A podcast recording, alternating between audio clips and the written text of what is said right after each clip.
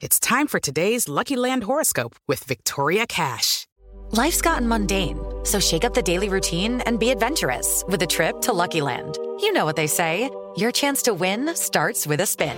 So go to LuckyLandSlots.com to play over 100 social casino-style games for free for your chance to redeem some serious prizes. Get lucky today at LuckyLandSlots.com. Available to players in the U.S., excluding Washington and Michigan. No purchase necessary. VGW Group. Void where prohibited by law. 18 plus. Terms and conditions apply. Nossos repórteres não deixam escapar nada. O ministro da Educação é contra. Os principais assuntos. A notícia de última hora. A gasolina vai voltar a subir. E aquilo que mexe com a sua rotina. As fortes chuvas que atingiram. Tudo passa pelo microfone da Jovem Pan. Viu só?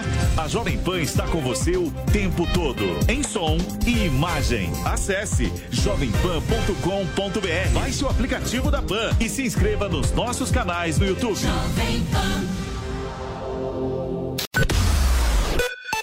Jovem Pan News.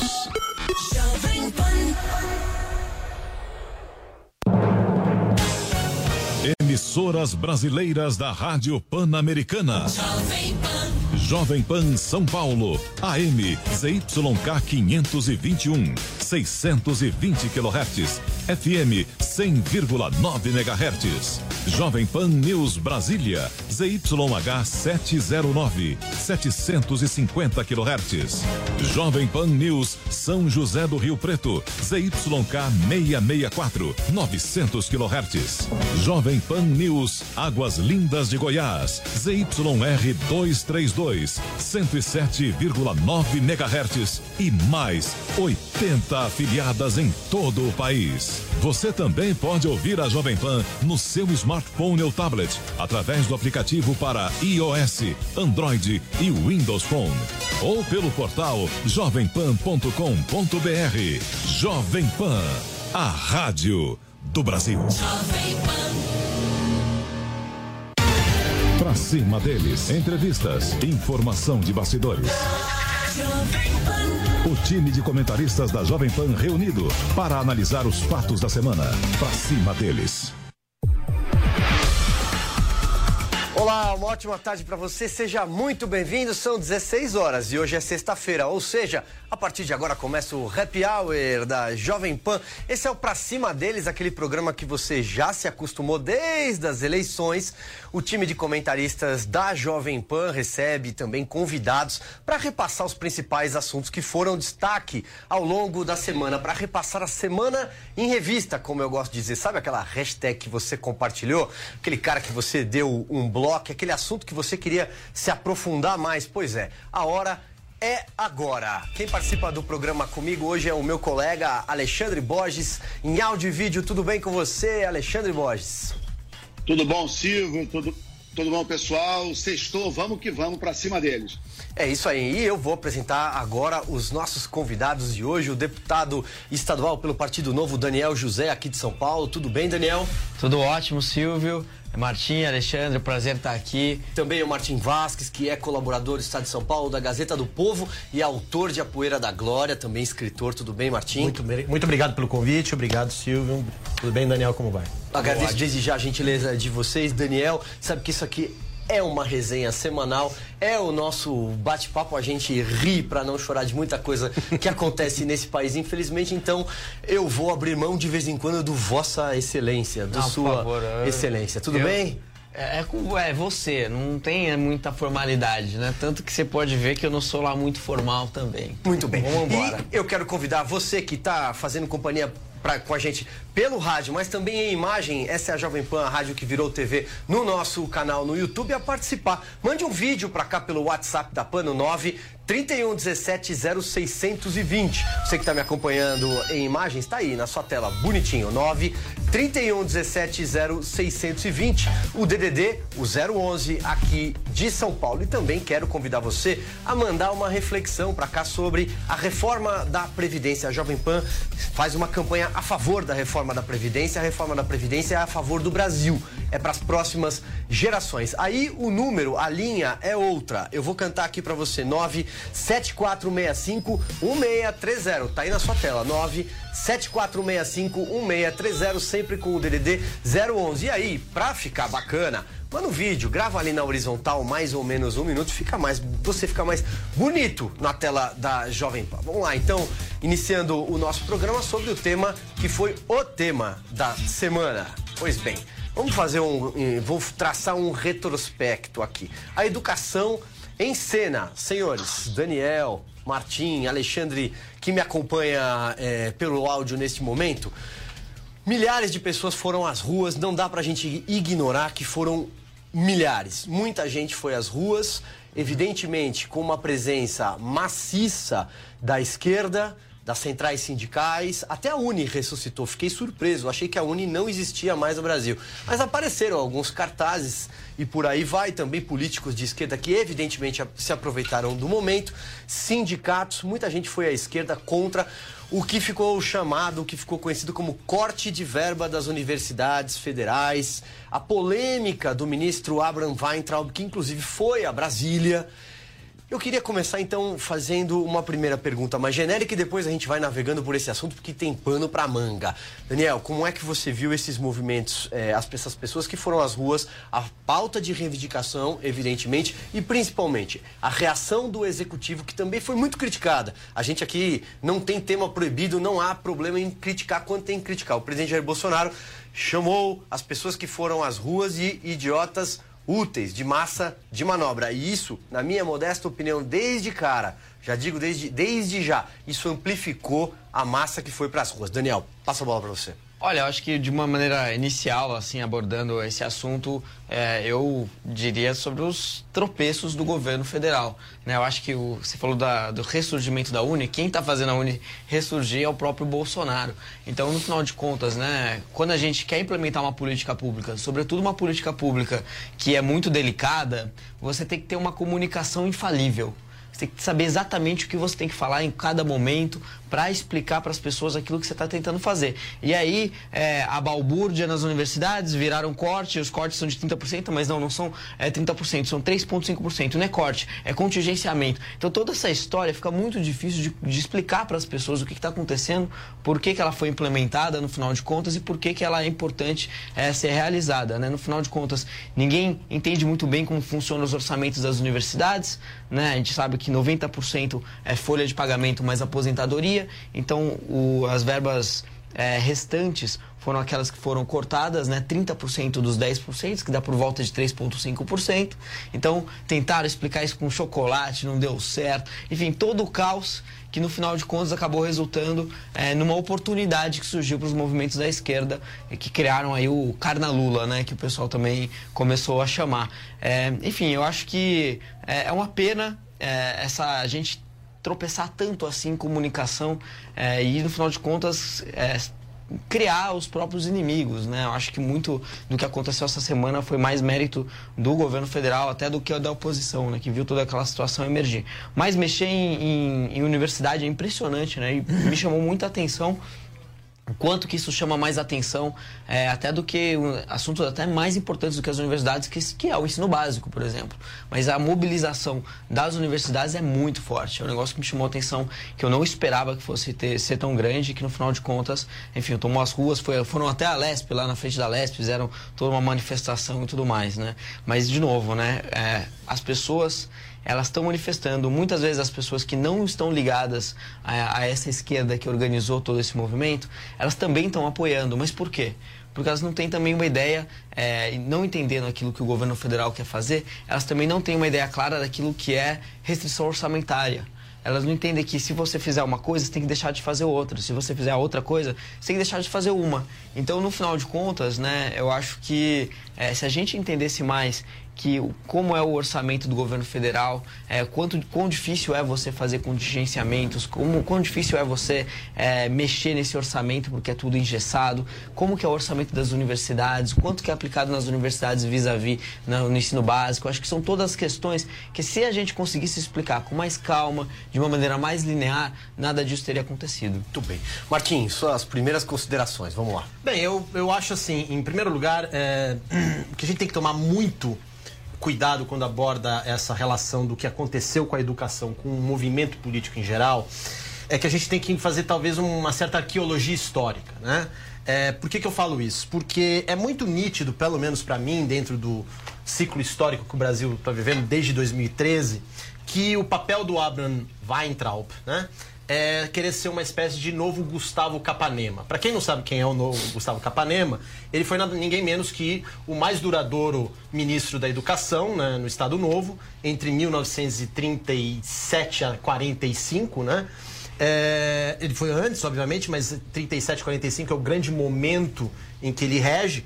E ele é o Capanema, junto com o assistente dele, que era ninguém menos que Carlos Drummond de Andrade, só. Ele, só, só. Né? eles montaram um grande esquema, é, vamos dizer assim, cultural, que por sua vez era o alicerce de uma revolução técnica e uma revolução educacional. Né? E por que, que eu faço essa comparação com o Weintraub? Porque o que o Weintraub está querendo fazer é uma revolução cultural, por meio do Ministério da Educação. Não é à toa que o governo Bolsonaro decidiu que o Ministério da Cultura tinha que ser relegado para uma secretaria dentro do Ministério da Saúde, das cidades. Então, é, a gente tem que ter isso muito claro, porque, por exemplo, eu vejo que muitas pessoas falaram que o Weintraub foi um fracasso na Câmara, ou então querendo exibir a história do chocolatinho, e eu acho que ele não foi. Ele foi, inclusive, é, muito mais bem sucedido que o anterior, que foi o Vélez porque ele mostra ali uma capacidade de persuasão, e aqui eu uso o termo persuasão no modo como o analista político americano Scott Adams faz no livro Ganhar de Lavada, é, que é o seguinte: o que o, Abraham Weintraub está tentando falar para uma determinada parcela é, da militância, né, que não é necessariamente exclusiva do Bolsonaro, mas uma militância que está preocupada também com as questões educacionais, é que ele quer fazer essa revolução cultural. Agora, para quem é essa revolução cultural? A quem ganha com isso? Isso são as perguntas que o governo ainda não conseguiu responder para nós da sociedade civil. É, então o que acontece? Eu acho que a gente precisa entender, antes de tudo, que o que está acontecendo em termos educacionais e em termos culturais é um tipo de revolução cognitiva que a gente ainda não tem como explicar.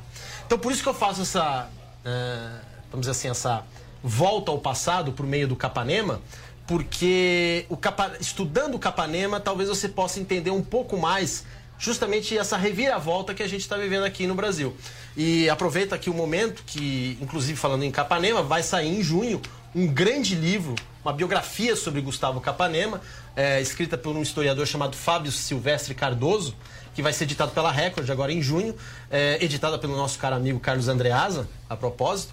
E é uma biografia que vai explicar de forma assustadora as diversas semelhanças e paralelos que estão ocorrendo nesse exato momento no Brasil. Então fica a dica aí para o ouvinte, o espectador, que vá atrás da história para entender melhor esse momento presente que nós estamos vivendo. É isso, para cima deles também é dica cultural, também é cultura. Vamos mandar a bola lá para o Alexandre Borges, a gente vem falando no 3 em 1, né, durante a semana, Alexandre, mas agora num momento mais reflexivo, fazendo um amarrado, quero te ouvir. Vamos lá, Silvio. Primeiro, aonde nasce essa crise, né? Eh, especificamente que leva às manifestações.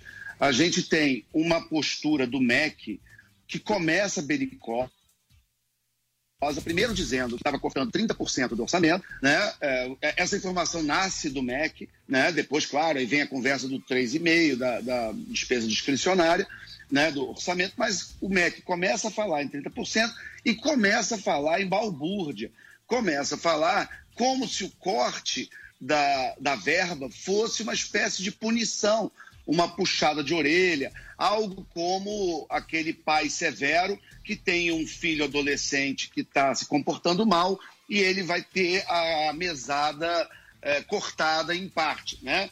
Então isso começou uma gritaria e aí quando começa a gritaria o 30% é contextualizado dentro do orçamento geral para as federais e, e aí tratado como 3,5%. Então, é, é, é, as duas informações estão corretas. É 30% daquela parte do orçamento, né, da despesa discricionária, mas é também 3,5% do, do orçamento geral dos 50 bilhões que são dedicados às federais, que é muito dinheiro. Né? É bom lembrar também que uh, desses 50 bi, 49 alguma coisa, 41 bilhões, ou, ou mais de 85% do valor total é para folha de pagamento e esse dinheiro não se mexe. Então também não tem corte de salário de professor, tá, de funcionário, vai todo mundo continuar recebendo. Mas esse, essa, essa primeira uh, uh, entrada no assunto, da maneira que foi feita, acirrou os ânimos dessa do que seria professores, acadêmicos, uh, alunos, enfim. E esse pessoal falou: opa, acho que talvez tenha uma bandeira aí, né? Acho que a gente pode ter uma. uma a gente pode reacender a nossa militância, que estava meio dormindo desde a eleição, é um governo novo, tem cinco meses e tal. Mas é, é, é, uma, é, uma, é um pessoal que, que estava, vamos dizer, nas cordas, estava enfraquecido e foi acordado, né? foi chacoalhado Oi, ó, pelo próprio governo, pelo próprio MEC. Né? A gente, você pode argumentar se isso foi uma inabilidade, se isso é o estilo do ministro, o ministro que deu uh, repetidas declarações que ele tem um certo ressentimento em relação ao mundo acadêmico. Ele e o irmão dele foram perseguidos, ele tem relatos né, de perseguição é, político-ideológica dentro do, do ambiente é, é, universitário, então ele, ele tem um, um certo ressentimento em relação às universidades. Então, se isso motivou a maneira como esse assunto foi abordado, eu não sei, não tem como saber. Isso é, seria uma especulação de psicanalista de terceiro. Mas é, pode, pelo menos, ter um certo componente aí de querer peitar as universidades, dizer agora quem manda sou eu e, e vou começar é, é, a relação com vocês cortando dinheiro, porque vocês são indisciplinados, esquerdistas, fazem balbúrdia, enfim. Então, esse é um, é um primeiro ponto que deve ser é, é, levantado. Depois é bom lembrar também que comprar briga com estudante muitas vezes não gera um, bom, um bom fato político, um bom ambiente político. Né? Existe essa mitologia do jovem, o jovem como o, o, idealista, como o utópico, né? é uma coisa que, foi, que vem muito desde do maio de 68 para cá. Acho eu isso uma grande bobagem. Acho, é, inclusive, que a gente paga preços altos por causa dessa mitologia, mas é inegável que ela existe. Então, quando, se você tem uma imagem, por exemplo, que de um lado tem tem policial, uma tropa de choque. De outro, de outro lado tem estudante. É, quem olha aquela imagem tende a ficar do lado, normalmente, tende a ficar do lado dos estudantes. Por mais que eventualmente os estudantes estejam errados. Então, assim, e o estudante é uma, para usar o termo do presidente, muitas vezes uma massa de manobra boa, porque realmente ele não tem muita experiência com essas questões, mesmo na sua pessoa física. Tem muito estudante que ainda mora com os pais, que nunca pagou um aluguel na vida, nunca pagou um boleto. Se está estudando numa federal, também não paga a própria mensalidade da da universidade. Então, é, é, é, uma, é um público que, de certa forma, há uma facilidade de você uh, uh, levar uh, uma discussão para o lado de mais abstrato, mais idealizado.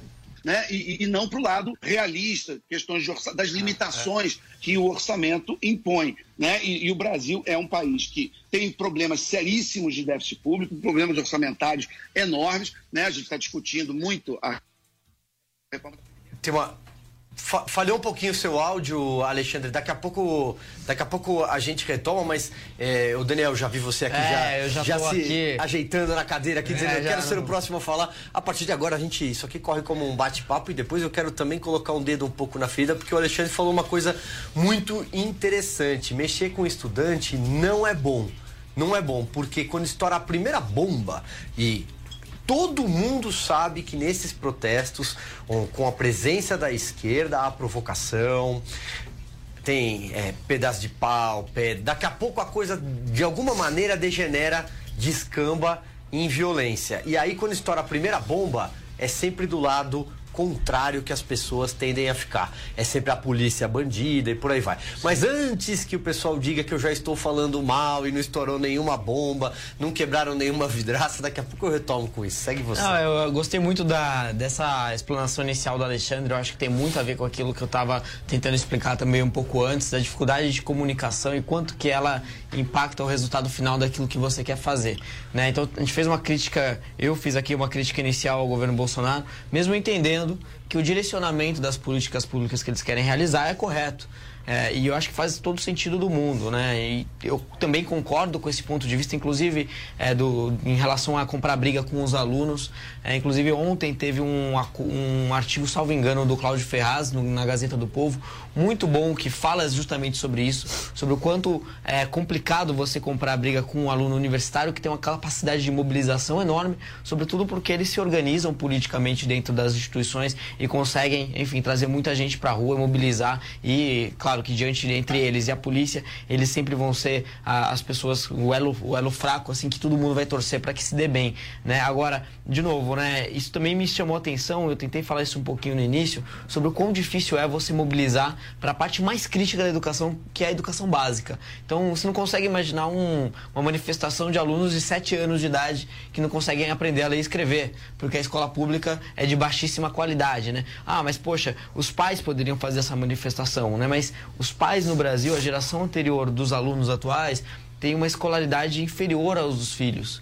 Então eles não, ainda não enxergam, não têm um senso crítico para entender que a escola pública não é de tão boa qualidade, né? Então é, é difícil demandar desses pais nessa essa essa maneira de se envolver politicamente, de ir até a rua, de protestar, de cobrar a escola, porque não, não vai sair dali. Então a gente tem que buscar formas alternativas para mostrar para as pessoas que o mais importante é a gente conseguir priorizar e alocar mais recursos para a educação básica vis-à-vis -vis as universidades que precisam ser modernizadas. E isso é uma agenda importantíssima. Inclusive, na Assembleia Legislativa, eu faço parte da CPI das universidades. E a gente discute muito esses mesmos temas para a USP, Unesp e Unicamp, que são três das maiores universidades públicas do Brasil. Tem um orçamento de 10 bilhões de reais, que é um orçamento maior do que a grande parte dos estados brasileiros. Né? Um orçamento maior do que Pernambuco e por aí vai, para 150 a 160 mil alunos que precisa de uma modernização é, para ontem. Inclusive, o ponto que o Alexandre falou de cobrança de mensalidade é um dos pontos que eu defendo também. Quem pode pagar mensalidade deveria pagar. A gente deveria buscar outras fontes de receita para as universidades públicas para que a participação do Estado diminua, né? para que a gente consiga é, sair a nossa, o nosso posicionamento de alocação de capital, né? sair das universidades e ir para a educação básica. Então, esse é um movimento interessante, não só através de mensalidade, mas através, poxa, de parcerias com o setor privado para pesquisa, de venda de naming rights. Então, você vai para os Estados Unidos, as salas de aula têm os nomes dos doadores, os departamentos, os prédios. A gente deveria fazer a mesma coisa aqui na USP, Unesp, Unicamp, nas federais. Enfim, fazer com que parte da responsabilidade dos reitores seja aumentar a receita através de outras fontes. E aí, dessa maneira, a gente diversifica a fonte de receita, aumentando a sustentabilidade das universidades e também a gente diminui a participação do Estado nas universidades, que está exagerada, porque a gente tem investimento médio por aluno universitário de nível europeu. A gente gasta mais do que Portugal, Espanha, Israel é, para os nossos alunos universitários, né, o custo por aluno bruto. E a gente é, gasta um dos piores países do mundo no investimento por aluno na educação básica. Então a gente tem claramente desfazer nossa posição é, de alocação de, de recursos do pagador de impostos da universidade e passar para a educação básica. Isso é um pouco do meu ponto de vista e o que a gente tem que debater no Brasil de uma forma mais profunda. Por conta de todo esse ruído, a gente acaba não entrando com profundidade, né? Mas, enfim, é uma coisa que a gente pode fazer aí mais v pra frente. Vamos seguir girando, eu vou passar a bola pro Martim agora. Como é difícil é, separar um pouco as coisas nesse caso, né, Martim? Eu, por exemplo, agora estava falando sobre a militância de esquerda que existe nas universidades. É, e evidentemente tem gente lá nas universidades que tem mais cabelo branco do que nós aqui. Nós não temos muitos ainda, mas tem gente que está lá há 25 anos militando por partidos ou seus satélites de esquerda. É, é evidente que as salas de aula estão aparelhadas por, pela esquerda. Uhum. É, por outro lado, é um governo federal que, ah, na minha opinião, vocês já falaram um pouco, se comunicou mal nesse aspecto, se comunicou mal nesse caso. É, inclusive demorou a lembrar que quem faz o orçamento é o governo anterior. Demorou muito para se explicar nesse sentido, né? E aí, é claro também que a gente tem que separar. Não dá para dizer, olha, 100% de quem foi para as ruas é, em 200 cidades do país, em todas as capitais, eram militantes de esquerda que queriam o Lula livre. Não. Então, é como é difícil para a gente é. separar. E essa é a função desse programa. Assim Não, então, mas é, é, foi bom você ter falado isso, porque é, os comentários dessa semana, né, nos meios de comunicação, foram em torno disso, que seria o retorno da esquerda. É claro que tem o retorno da esquerda, é claro, e esse foi o momento ideal pelo qual ela estava esperando, né, para retornar. Ocorre que o, o que a gente tem que perceber é que desde 2013, mas mais especificamente em 2015, aquilo que a gente chama de forma abstrata sociedade civil, mas que a gente pode chamar, vamos dizer assim, de, da população que se sente representada mais ou menos pelas instituições democráticas. É, eu não estou falando de povo, eu estou falando de sociedade civil, são conceitos completamente diferentes. É, ela já perdeu paciência com político, entendeu? Ela, e ela adquiriu uma certa desconfiança de qualquer espécie de político, seja de esquerda ou seja de direita, e é algo assim que é muito mais prático e simples do que nós que estamos no meio midiático, intelectual, nós pensamos. Eu vou dar um exemplo que aconteceu em 2014 comigo. Né? Eu testemunhei isso e quando eu vi foi um choque. É, eu estava indo para Brasília, é, logo pela manhã, eram umas 8 horas da manhã, fui descer no, em Congonhas e eu fui naquele andar que tem o, o caixa eletrônico. E era na semana do segundo turno de 2014, né? Dilma versus Aécio. E eu vi, é, tava lá tirando dinheiro, eu ouvi assim uma conversa entre a moça da limpeza e o segurança do aeroporto de Congonhas. O, o segurança chegou para a moça da limpeza e falou o seguinte: "Então, vai votar na mulher?" E aí a mulher, claro, né? A moça da limpeza, claro, vou votar nela, na Dilma, né? Ah, eu vou votar no homem, no Aécio. E se não der certo com a mulher, como é que você vai fazer? E ela respondeu: Ah, a gente tira, como a gente tirou o outro. Então já em 2014 já existia toda essa. Assim, o termo certo não é ressentimento, é insatisfação. Porque eu, eu creio que a sociedade civil ela tem um interesse muito mais nobre do que a gente pensa. Ela quer ver as coisas acontecerem. Ela até torce para que este governo dê certo. Ocorre que, se o político em questão, seja o presidente da República ou qualquer outro, não entregar o mínimo que prometeu, aí a sociedade civil vai de novo bater panela. Então, hum. o, eu acho assim. É, a gente falou aqui um problema de comunicação, né? É, eu até citei o caso de como o Weintraub tenta hum, mudar um pouco a percepção da militância a respeito desses assuntos técnicos, jogando com chocolate, etc. Mas o, o que a gente tem que observar é que, por exemplo, essa manifestação de terça-feira, quarta-feira, né, que ainda ocorre, ela cresceu porque o presidente da República, que então é reconhecido como um homem do povo, do Brasil profundo, ele faz uma declaração que parece que já está encastelado nas elites, dizendo que ah, essas pessoas que estão manifestando são massa de manobra, mostrando um desprezo por aquele tipo de movimentação, achando que só é de esquerda. Havia, sem dúvida nenhuma, um pessoal de esquerda. Mas a esquerda está conseguindo re, reconquistar, eu ia dizer sequestrar, mas o termo não é correto. Reconquistar um imaginário, da, um sentimento da sociedade civil que antes era, vamos dizer assim, do centro-direita, direita conservador, liberal conservador. E agora a esquerda está tendo essa chance. Agora, cabe ao governo ter humildade de admitir que está falhando, porque se o governo não fizer isso, a sociedade civil vai contra-atacar. E vai ser muito mais rápido do que o presidente parece perceber. Isso é verdade.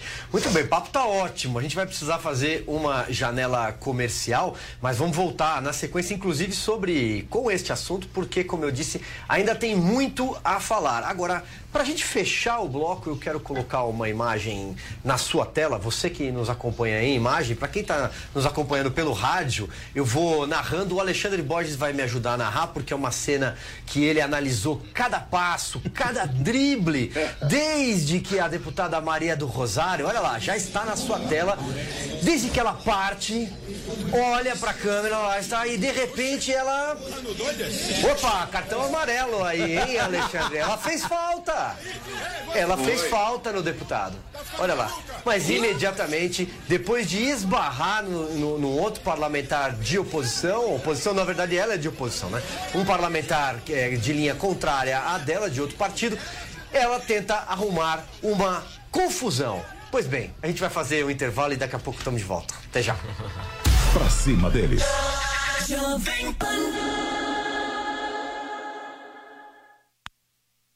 Arquibancada JP. Futebol e bom humor em um só programa para você.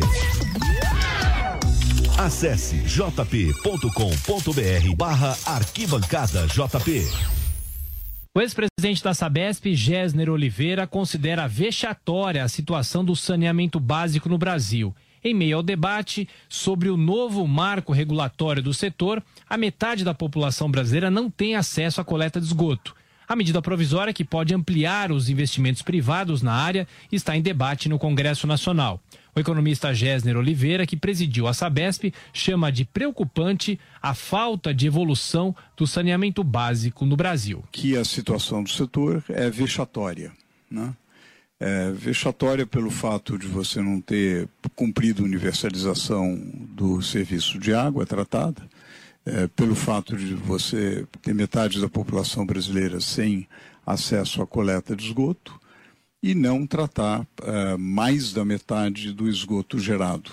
Né? Não é tratado. Além, é claro, do número obsceno de uma perda média de 38% aproximadamente pelos últimos dados do SNIS. Quer dizer, esse conjunto de informações por si só é, deixaria qualquer é, pessoa é, muito preocupada. O economista Gessner Oliveira lembra que a infraestrutura do saneamento é a mais importante para a qualidade de vida das pessoas. O presidente do Instituto Trata Brasil, Edson Carlos, avalia que a população precisa cobrar, principalmente das prefeituras. Quem é o responsável pelo saneamento hoje é o município. Então há uma decisão do Supremo Tribunal Federal e a titularidade é do município. Portanto, qualquer decisão passa de alguma forma pelo prefeito, pela Câmara de Vereadores. E o cidadão, para ele reivindicar, ele precisa conhecer. E a gente, infelizmente, percebe andando pelo Brasil que muitos brasileiros não sabem nem o que está acontecendo onde ele mora. Ele não sabe se tem esgoto coletado e tratado, muitas vezes ele não tem nem água, mas ele encontrou uma forma de ter água, ele furou um poço, há um gato. Então ele acha que essa situação é assim mesmo. Edson Carlos reitera que o anúncio de obras para o setor não rende votos no país. Nessa semana foi lançado o painel Saneamento Brasil, um portal com dados de ao menos 200 municípios. Conheça o novo Tigo 5X, o SUV dos SUVs da Caoa Sherry. Agora com recompra garantida. Tabela FIP na compra do seu usado e taxa 0,85. Venha fazer um test drive em uma concessionária Caoa Sherry D21 Motors. Consulte condições em d21motors.com.br. No trânsito dê sentido à vida.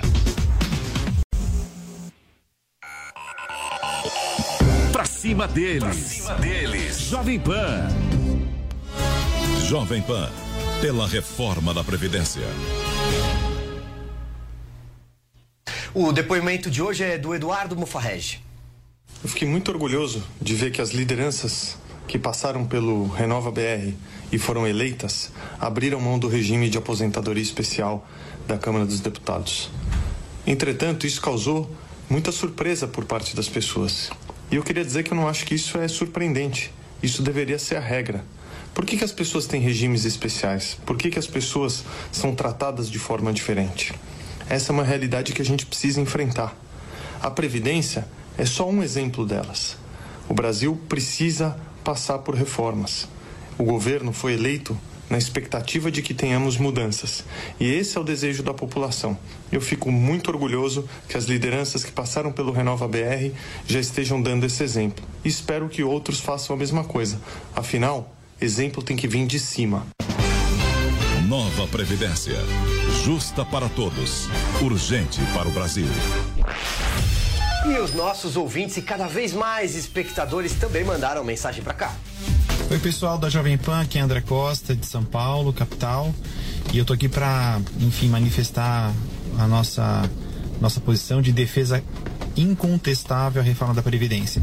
O Brasil precisa dessas reformas, os políticos do Brasil, nossos representantes, precisam acordar para a realidade que nos cerca, que é devastador. O Brasil vive uma crise fiscal sem precedentes, uma, uma crise contábil sem precedentes, e daqui a pouco, se nada for feito, se as reformas não acontecer, não haverá dinheiro sequer para pagar as aposentadorias. É necessário acabarmos com os privilégios. E essa reforma da Previdência, ela acaba com os privilégios, especialmente daqueles funcionários públicos, ou melhor, dos marajás públicos do legislativo, do judiciário, do executivo, que mamam na teta dessa nação e que são beneficiados contra uma imensa população que quase nada ganha e contra os mais pobres. Eu vim fazer esse manifesto a favor da reforma. É, eu encontro com professoras minhas do terceiro ano primário que se aposentaram aos 40 anos e ainda estão bem e saudáveis. Então, olhe só, eu sou Ana Lúcia, moro aqui em Brasília. Sou aposentada da Secretaria de Educação, tenho 58 anos. E me encontro com professoras do terceiro ano primário, aposentada. Veja só, nenhuma empresa se mantém assim. Não tem como.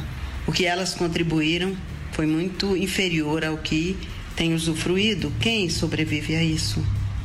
Então, tenhamos consciência e vamos fazer essa reforma para que o Brasil continue. Continue seu caminho de sucesso. Eu tenho filhos que precisam de emprego, vocês também com certeza ou precisam de emprego ou têm filhos que precisam de emprego. Coloquem suas orações acima de tudo e confiem. O Brasil pode e vai ser melhor. Nova Previdência. Justa para todos. Urgente para o Brasil.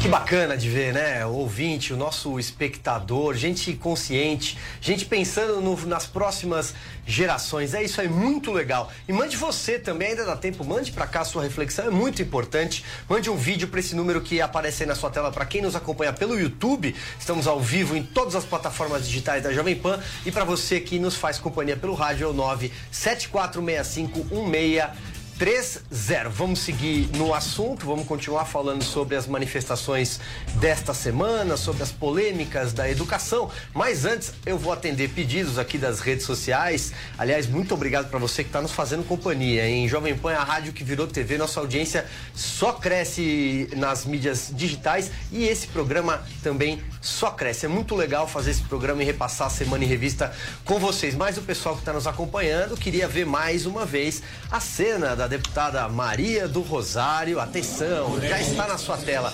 Como ela aí, como ela parte e comete a falta. Olha lá, uma falta, aliás, falta dupla. Ela me lembrou, uma, isso me lembra falta de ataque no basquete, quando o jogador parte com a bola em direção à cesta e comete, no caso ela cometeu uma falta dupla, né? Sem contar que, na minha opinião, eu ia falar em quebra de decoro, falta de decoro, mas isto, esta senhora não tem há muito tempo. Pois bem, vamos lá. Vamos voltar então para o assunto da semana. Alexandre, você falava no bloco passado sobre uma cena, descrevendo ali uma cena hipotética, mas que a gente já viu em outros momentos. Hipotética porque ela não aconteceu nas manifestações desta semana. Que seria, que seria é, o seguinte num dado, num dado momento, você tem é, estudantes protestando e a polícia militar, por exemplo, pode reagir. Né? Pode ter uma bomba, pode ter um empurra-empurra daqui, muitas vezes a, a, tropa de choque participa, isso é, é complicado e evidentemente que a coisa fica para o outro lado.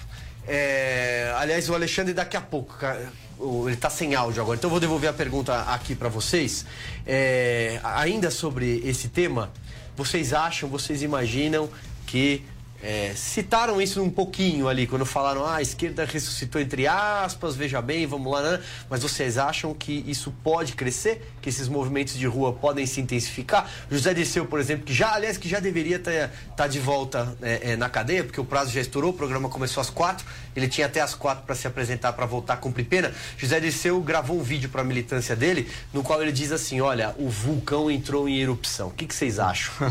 vamos começar, vamos lá pro Martim agora, vai. É, olha, se o governo continuar com essa toada imprudente, a esquerda vai, sem dúvida nenhuma, ressurgir. Isso é. O, o, o Bolsonaro precisa ter é, prudência suficiente.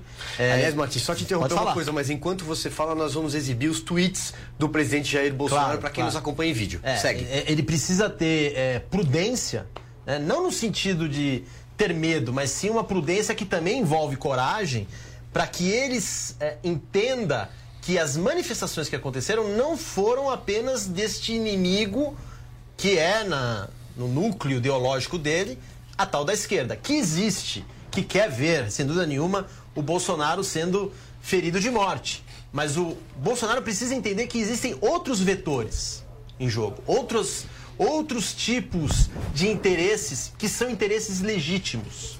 É isso que ele precisa ver. Enquanto ele não conseguir perceber isso, sem dúvida nenhuma, essa, essas manifestações vão crescer e elas podem tomar controle do governo, que já está suficientemente paralisado, e isso daí, obviamente, vai prejudicar o país.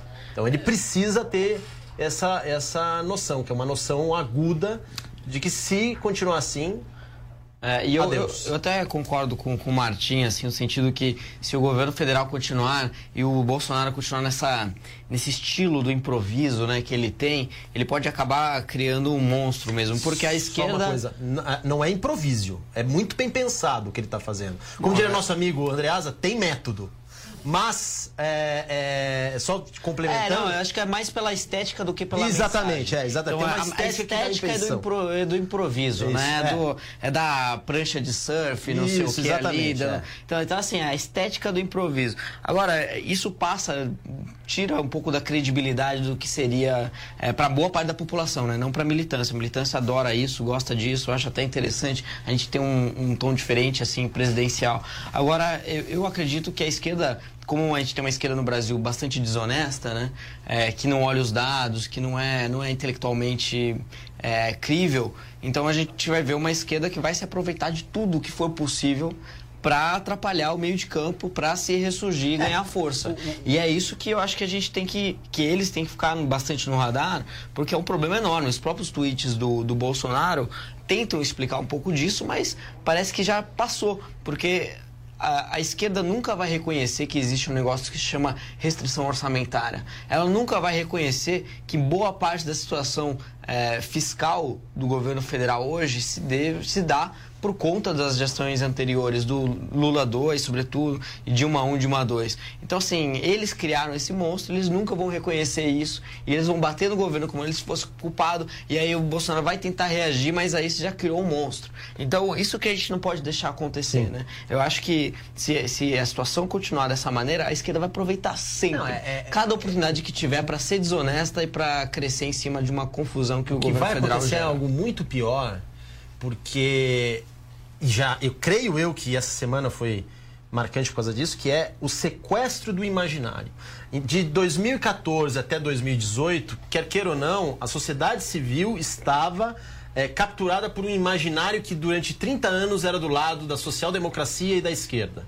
E, e, então, de repente, você tinha uma conversa de liberal, conservadora, é, ou conservadora raiz, como algumas pessoas gostam de dizer, mas era um outro tipo de imaginário, era um outro tipo de discurso.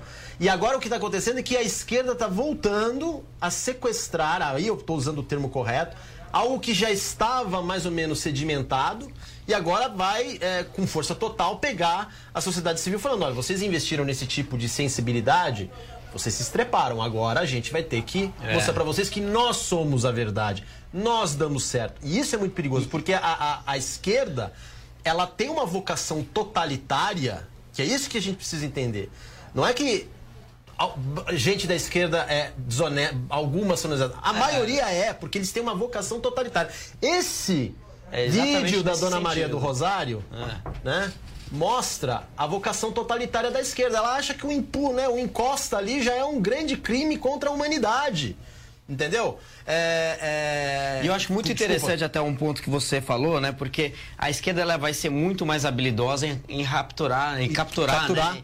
o imaginário porque ela conta história. Exatamente. Ela não mostra número, né? E, e, a gente, né? Pelo menos é, eu como deputado estadual do Novo, todo dia ali na Assembleia, né? Tentando é, convencer os outros deputados, eu vejo quão difícil é fazer eles entenderem o nosso ponto de vista, porque a gente olha os números, olha, veja bem, é, mostra percentuais, estatísticas, tudo mais, tudo mais. Não, eles não eles contam histórias. E através dessa narrativa que eles criam, né, que usa muito mais a emoção do que a razão, eles capturam ah, o imaginário das pessoas com muito mais facilidade do que a gente, né? É, a sorte é que é, a sociedade civil me parece que está, de novo, refratária a esse tipo de comportamento é, totalitário barra hipócrita da esquerda. Contudo, se você não tiver um contrapeso, que seria justamente o papel do líder da nação, e que não está acontecendo, aí o sujeito normal, aquele que né, tem que pagar encarar o monstro do boleto no final do, do mês, ele vai estar completamente perdido. Porque o, o ponto é assim. Ele perdeu seu campeão. né? Exatamente. Agora, exatamente. A, a esquerda também é não é infalível.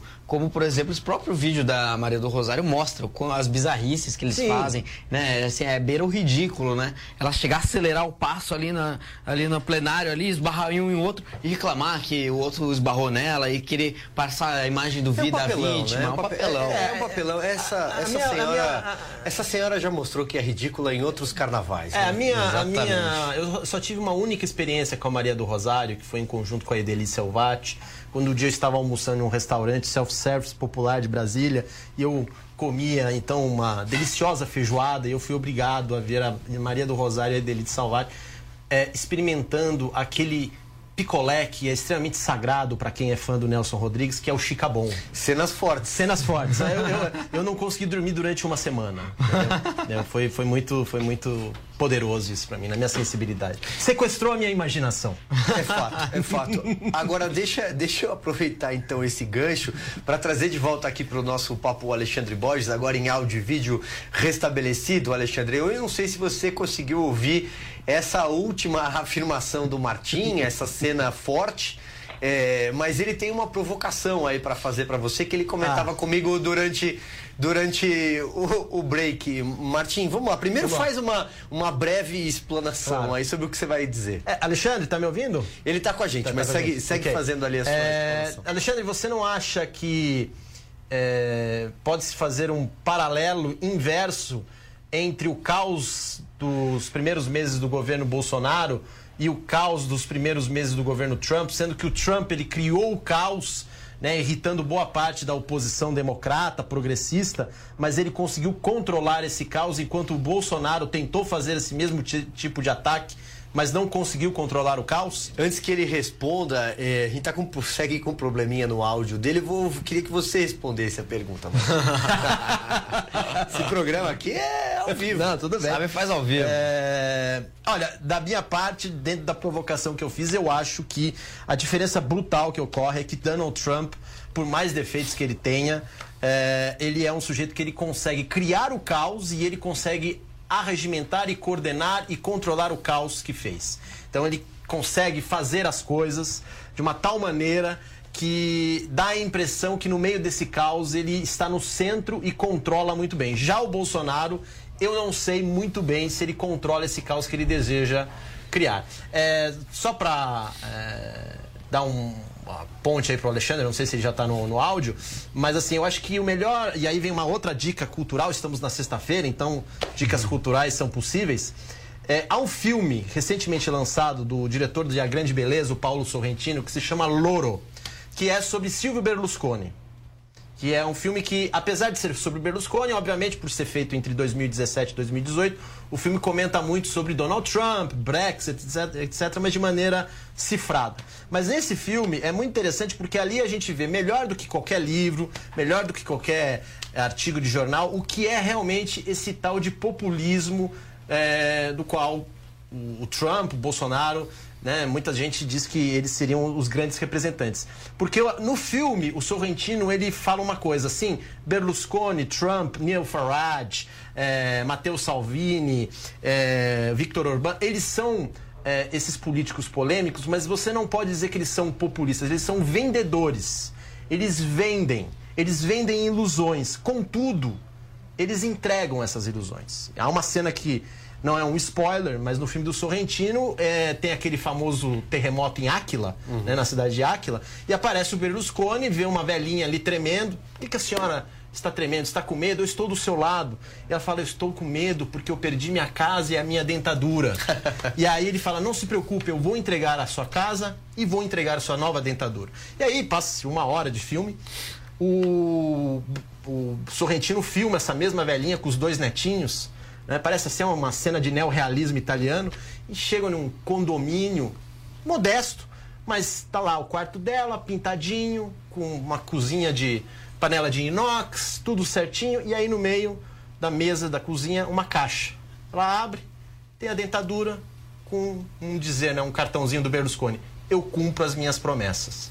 Então, a diferença entre o Bolsonaro e os outros populistas, lato senso, né, em, em um termo muito geral, é que o Trump pode ter seus problemas. Eu não estou dizendo que ele seja o melhor estadista do mundo, mas ele entrega. É... O Bolsonaro, ele não está entregando. Ele está deixando profundamente insatisfeita boa parte da população. É só a gente sair aqui na, na Paulista e observar é, como esse clima de paralisia está sufocando o país. É, semana passada eu falei com quatro motoristas de táxi. Quatro. Eu não conver... Eles não se conhecem, eu não conheço, foi por acaso. E, é... e todos falaram a mesma frase. O problema do Bolsonaro não é que o Bolsonaro está fazendo bobagem. Ele não está fazendo nada.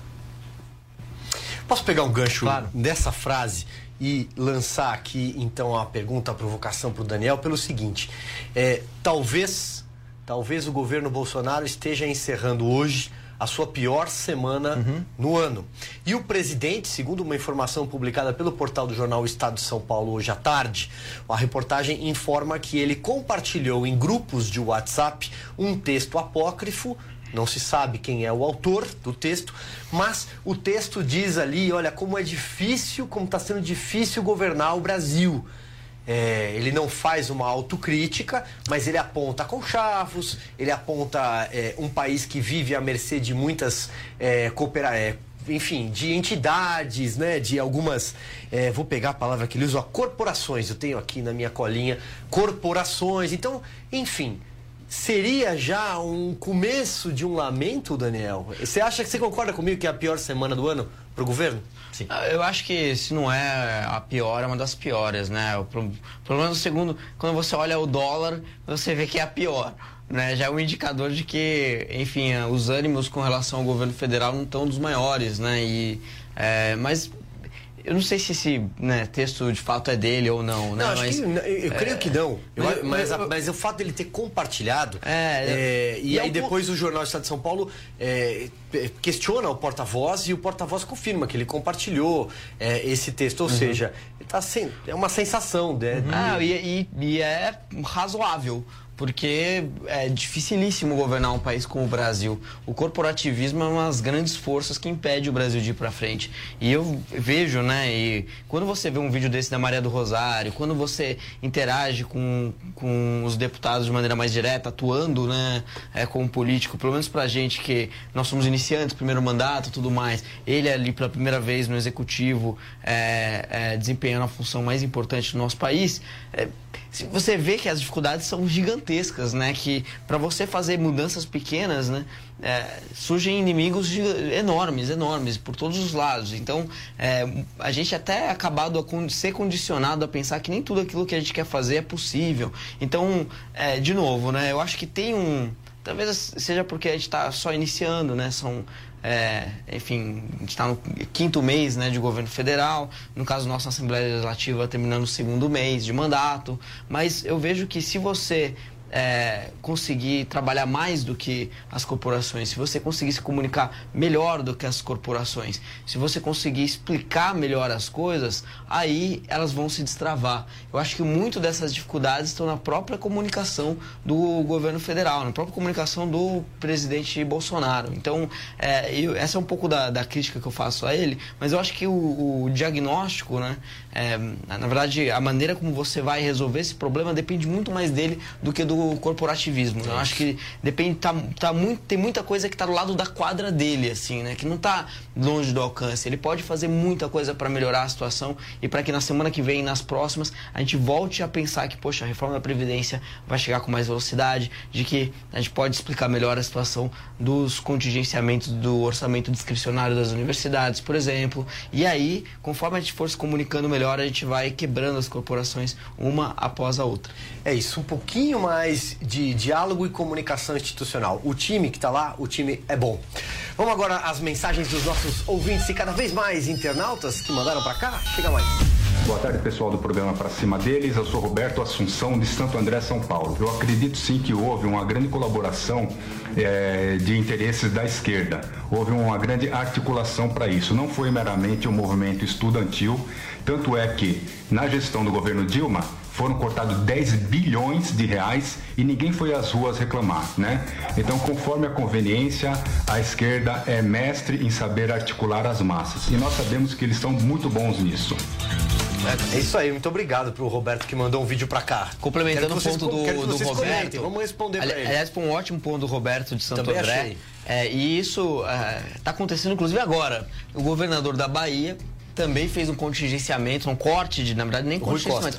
Rui Costa fez um corte de gastos das universidades estaduais da Bahia, né? E ali o que aconteceu foi uma greve que já dura um mês e ninguém fala disso. Mas todo mundo fala do Bolsonaro, que é o cara que chama atenção. Então, é, isso aconteceu no passado com o Lula, aconteceu com a Dilma. Na verdade, os maiores cortes foram no governo Dilma e agora no governo do PT na Bahia fazendo a mesma coisa e quem chama toda a atenção do mundo por conta de um corte de 3,5% do orçamento das universidades é o presidente Bolsonaro. Isso até me chama atenção porque é 3,5% do, do orçamento, assim. Não é um corte assim, absurdo. Tudo bem, quando você olha nos valores é, brutos, né, é um valor bastante significativo, dado também o, a margem de manobra que o governo federal tem, que é muito restrita, porque o orçamento é engessado.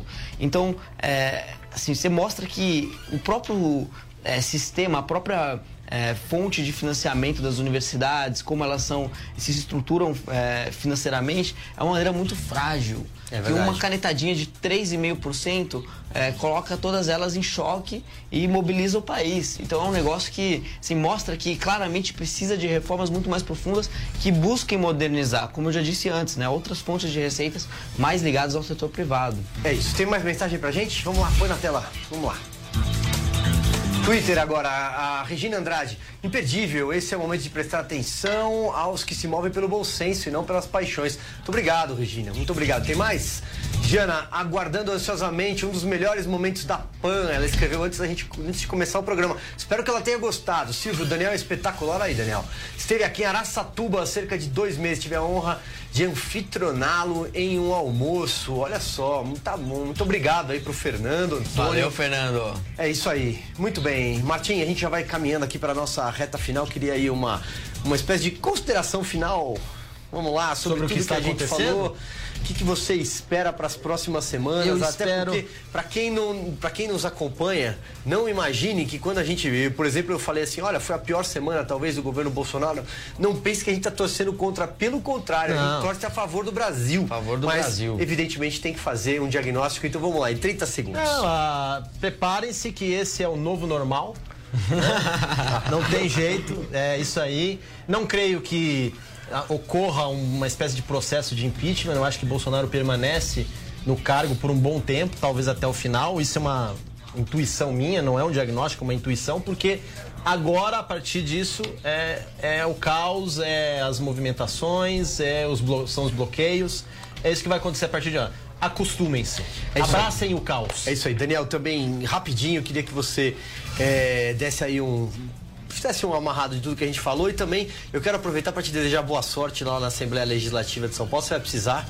Você já trombou com a Bebel ali, aquela turma do lado de fora?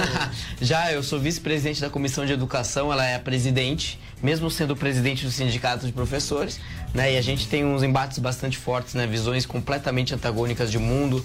É, ela defendendo o corporativismo que o Bolsonaro acabou, acabava de lamentar nas Ela defendendo ele- a greve das- é, defendendo as greves. defendendo alunos sem e aula. a gente defendendo os alunos, a gente defendendo os bons professores, a gente defendendo que a educação melhore, né? Os indicadores de educação avancem, aprendizado em matemática, português, a redução do abandono escolar, que no final de contas é isso que importa. Então, um desafio enorme que a gente tem pela frente. É, eu espero que a população brasileira consiga entender um pouco melhor a situação do que está acontecendo, para que a gente modernize as universidades, consiga colocar as coisas em ordem e não tenha mais esses protestos tão é, inúteis assim. Muito bem, papo bom, passa rápido, papo bom.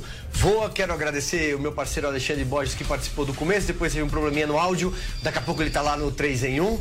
É, Martim, muito, muito obrigado. obrigado. Qual é teu arroba para quem gostou arroba, do programa e quer te seguir? Arroba Martim Vasques, Martim com M de Maria no final, v, Vasques V-A-S-Q-U-E-S. Já fica o convite para você voltar mais vezes. Obrigado, eu que agradeço. Daniel José, deputado estadual pelo Partido Novo, mais uma vez, obrigado a vossa excelência. Nada, você, você, obrigado. Desejo um bom mandato. Isso aí, também arroba Daniel José BR para tudo, Twitter, Facebook, Instagram, isso aí, quem quiser acompanhar. E muito obrigado a você que nos fez companhia, muito obrigado pela sua audiência, audiência que só cresce do Pra Cima deles. Sexta-feira que vem, às 16 horas, eu tô de volta com convidados e com os comentaristas da Jovem Pan. Tchau, tchau, pessoal.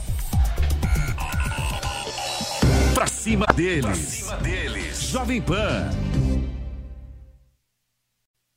A notícia que você quer saber. Nós estamos fazendo política de maneira diferente. Da forma que vinha sendo feita, não podia dar certo. A notícia que você precisa saber. Tem que dar um freio de arrumação agora.